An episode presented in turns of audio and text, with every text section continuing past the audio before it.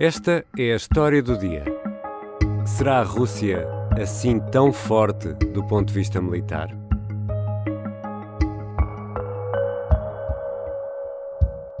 К сожалению, обнаружились несколько фактов присутствия военнослужащих срочной службы в частях российских вооруженных сил. A voz é de Igor Konashenkov, o militar e porta-voz das Forças Armadas Russas. Todos os dias faz um briefing sobre a situação na Ucrânia. Aqui reconhece que alguns militares que não deviam estar naquele país foram capturados. Trata-se de soldados do recrutamento obrigatório que não devem ser colocados na frente de batalha. Thermobaric weapons use oxygen from the surrounding air to create a high temperature explosion. Entretanto, o Ministério da Defesa do Reino Unido diz que Moscovo confirma a utilização de armas termobáricas na Ucrânia. Uma arma que provoca explosões devastadoras com temperaturas muito elevadas. Thermobaric weapons are not illegal, but their use is strictly regulated by the law of armed conflict.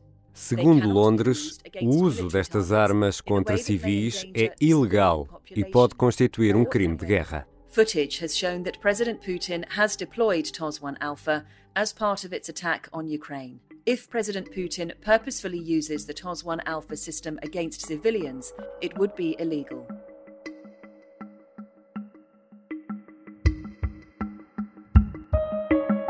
Qual será a verdadeira capacidade militar russa?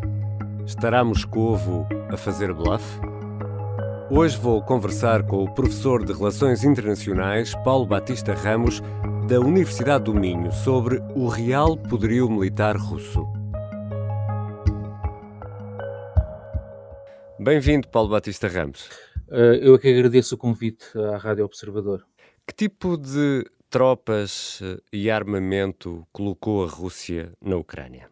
Uh, a Rússia colocou as suas uh, tropas uh, de elite, colocou o seu melhor armamento que dispunha, deslocalizou para a fronteira com, com a Ucrânia, deslocalizou de outras regiões para a, a Bielorrússia e, inclusive, foi buscar uh, mercenários, ou seja, tropas de países aliados para também estarem na frente de batalha, algumas especializadas mais em combate urbano ou com mais experiência de combate, por exemplo, da Chechênia ou, ou na Síria, uh, com a ideia de ter uma maior eficiência de combate, mas também de intimidar, digamos assim, a população ucraniana e as forças de defesa ucranianas.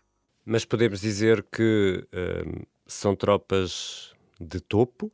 Uh, depende. Estamos a comparar com os Estados Unidos, estamos a comparar com as Forças Armadas uh, Europeias ou estamos a comparar com as Forças Armadas Ucranianas? São as melhores tropas que a, que a Rússia tem. Agora, uh, se nós estávamos à espera de algo diferente, a opinião pública, de uma forma geral, o que está a ver não é o que se habituou a ver uh, no Iraque e no Afeganistão com a intervenção norte-americana. Estamos a ver aqui uh, material um pouco uh, bizarro, para não dizer obsoleto ou desadequado. Estamos a ver militares, enfim, que parecem impreparados, ou soldados que parecem impreparados para a missão.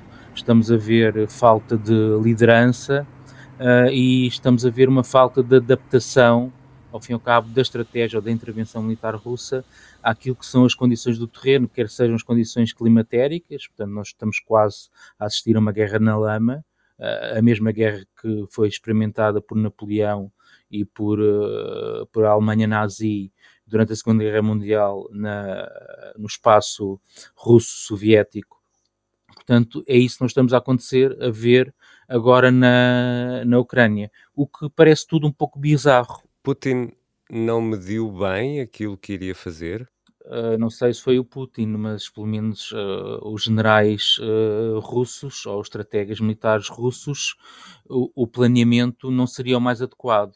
Há aquela máxima militar que todo o planeamento cai aos primeiros combates e, portanto, passa a estar automaticamente desatualizado. Uh, e neste caso, uh, a resistência ucraniana constituiu sem dúvida uma surpresa, penso para todos os beligerantes e para todos os uh, observadores. Mas penso não só o timing da iniciativa, etc., parece que efetivamente eles não mediram muito bem todas as consequências, não projetaram da melhor maneira todos os cenários. Isso parece-me que é um facto, que é uma evidência. Não temos eh, medidores de ânimo das tropas, mas, em sua opinião, qual será nesta altura a moral das tropas russas? Sim, é um facto, não conseguimos medir a sensibilidade, não é? Mas há uma coisa que nós podemos uh, observar, ou melhor, não observar, que é temos muita dificuldade em encontrar imagens positivas da propaganda do lado russo. Apesar de haver órgãos de comunicação social pró-russos no terreno, a verdade é que nem no, nos órgãos de comunicação social, eh, rádios, eh, televisões, nem nas redes sociais estamos a ver uh, imagens, acontecimentos, descrição de acontecimentos que transmitam o mínimo de, de eficiência e de capacidade das, das tropas russas, mas parece que esse espírito de corpo e essa moral está uh, ausente devido precisamente a essa impossibilidade ou quase essa cortina uh, que existe para tentar perceber o que é que se passa do lado russo. Temos visto uh, dezenas de soldados russos capturados esses soldados russos estão a prestar alguns depoimentos que podem ser observados uh, nas redes sociais. E o que eles demonstram é um grande espanto, um grande desconhecimento por onde foram enviados. Estavam à espera de ser recebidos como libertadores uh, nas várias localidades, cidades ucranianas e estão a ser recebidos como invasores.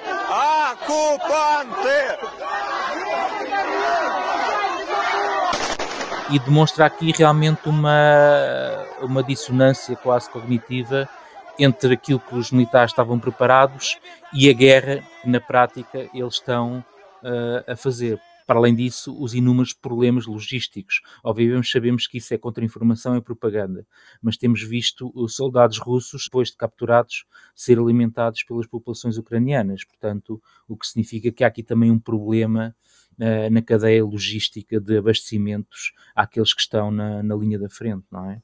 Há problemas também de logística uh, para fazer chegar mantimentos e combustível às tropas russas? A mim também me parece que sim, que a resposta é afirmativa. Basta também, mais uma vez, atentarmos. Eles estariam muito provavelmente preparados para uma guerra, eh, para um blitz, uma guerra rápida, mais do que rápida, ultra rápida. Estamos em pleno século XXI, por exemplo, a capital Kiev uh, está a mais ou menos 100 km da fronteira com a, a Bielorrússia. Estamos a falar de estradas não é propriamente picadas africanas, são estradas uh, bastante circuláveis, e o que nós vemos é que uh, já vão quase duas semanas para os militares percorrerem esses uh, 100 km. Vimos uma aproximação muito rápida ao que era Chernobyl, parece que Chernobyl está efetivamente, a central de Chernobyl que está no ativo, está efetivamente nas mãos das forças militares uh, russas. Взята под полный контроль территория в районе Чернобыльской АЭС mas uh, depois a partir daí houve um bloqueio, houve um parar e não estavam à espera da resistência e houve um quebrar, houve uma disrupção, digamos assim, das cadeias de abastecimento e de logísticas russas. Outro exemplo também muito claro, que basta ver na, na, nas imagens que têm circulado um pouco por toda a parte, uh, os veículos de combate, os veículos de transporte militares precisam de blindagem ou são blindados, uh, muitos deles. E o que nós temos assistido é os militares russos a usarem uh, madeiras, troncos de madeira, para fazer a blindagem desse à frente, nas zonas mais vulneráveis, na parte frontal ou na parte traseira, fazerem a blindagem desses veículos militares. Sim, já vimos alguns troncos de árvores em cima dos carros de combate, que vulgarmente chamamos tanques, não é? É serve para isso? Exatamente, exatamente. Isto são blindagens, um pouco, obviamente, que os militares improvisam, faz parte da guerra também. Vimos caminhões com, com troncos também na, à frente nas grelhas para proteger as grelhas. Enfim, uh, é um pouco uh, surreal. Aliás, os próprios veículos também é facilmente observado. Uh, nem sequer têm camuflagem, não é? São, são todos verdes. É como se estivessem preparados para a guerra uh, na selva ou nas florestas, enfim. Nem sequer há uma adaptação em termos de camuflagem, nem dos veículos, nem dos, nem dos camuflados dos militares, uh, ao, ao, tipo de ambiente, digamos assim, de teatro de operações que eles estão a encontrar. Paulo Batista Ramos, e em relação à uh, resistência ucraniana, esta resistência a que temos assistido é algo que verdadeiramente está a conseguir travar as tropas russas, em alguns casos literalmente encostando as mãos aos carros de combate? Há duas resistências ucranianas. Há efetivamente a resistência do povo ucraniano, essa que o Ricardo estava a descrever.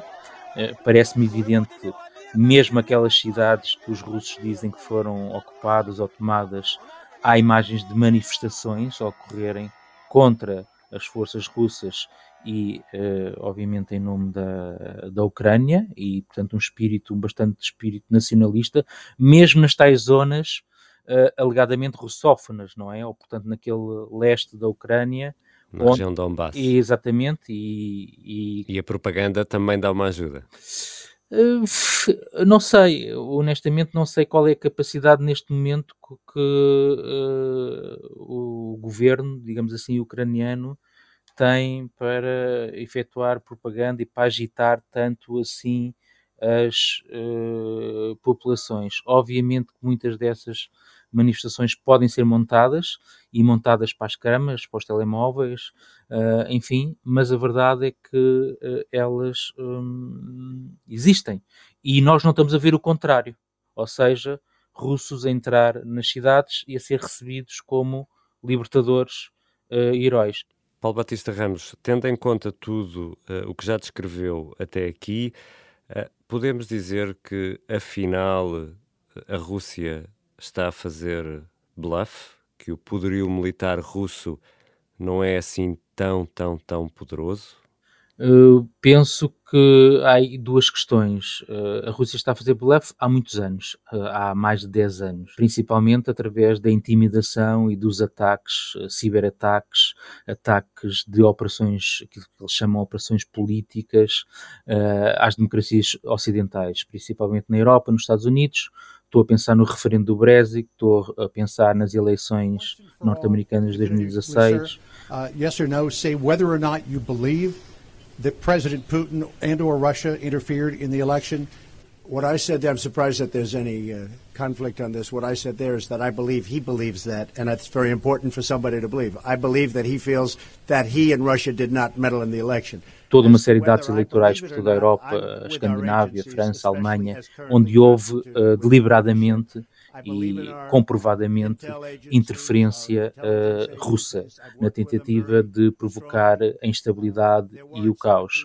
E, portanto, há uma imagem da Rússia que tem sido construída nos últimos 15 anos, digamos assim, de uma uh, potência uh, externa com imensa capacidade de projetar uh, o seu poder, que na realidade não corresponde ao, ao, aos verdadeiros às verdadeiras ferramentas do poder, ao poder convencional, nomeadamente ao, ao poder militar. E, portanto, nós pela primeira vez estamos a ver o, o poder militar russo uh, a operar e este parece estar a, enfim, a não corresponder. E eu acho que há uma autoimagem russa de superioridade, de excesso de confiança, de vitória sobre o Ocidente, e a imagem não é nova. Não há nenhum bluff, há realmente uma arrogância. Essa arrogância agora está, está a mostrar uh, as fraquezas do poder russo. Há aqui só mais uma questão que é muito importante uh, sublinhar. Estamos a falar sobre a resistência ucraniana. Para além da resistência popular, há também a resistência militar. E qual é a capacidade de, de militar da Ucrânia? Esse é que é o grande fator surpresa. Uh, ninguém estava à espera.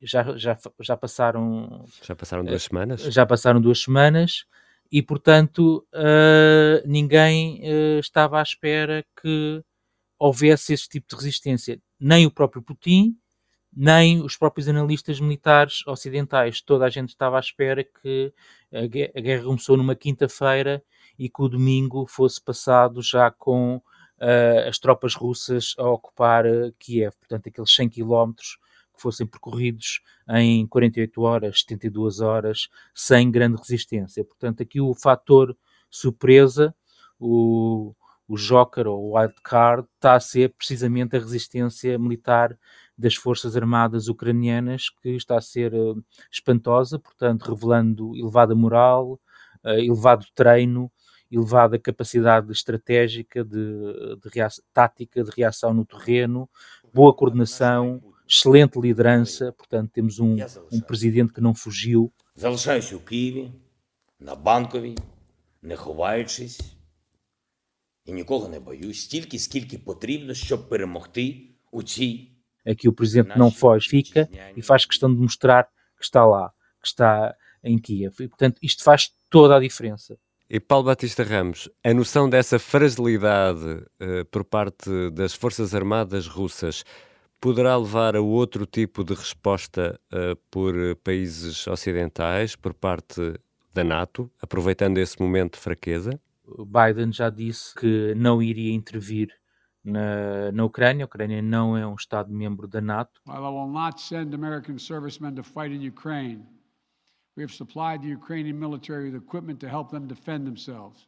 E, portanto, não irá haver uma uh, intervenção militar direta da NATO no terreno, embora uh, seja apetecível. Portanto, isto parece até está a correr tão bem que basta aqui um golpe. Basta um encosto.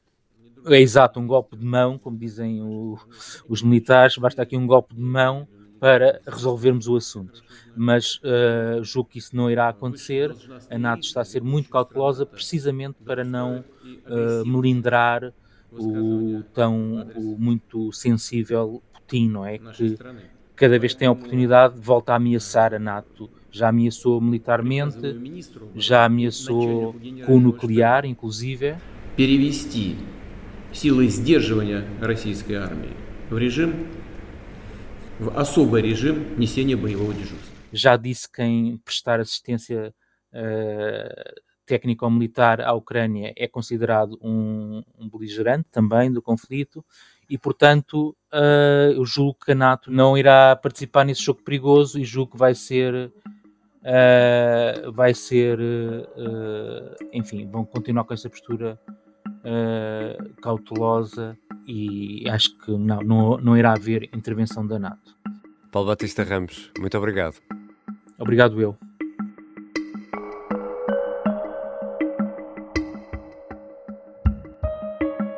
Nesta quinta-feira, vale a pena ler no Observador por que razão os aliados querem também sanções nas criptomoedas. É um texto da editora de economia Alexandra Machado. Temos ainda um especial que lança a pergunta: a Rússia pode sair da internet? A redação do Observador continua mobilizada a acompanhar ao minuto as notícias que fazem estes dias da guerra, tanto no jornal como na Rádio Observador. Esta foi a história do dia. A música e a sonoplastia são do João Ribeiro. Eu sou o Ricardo Conceição. Até amanhã.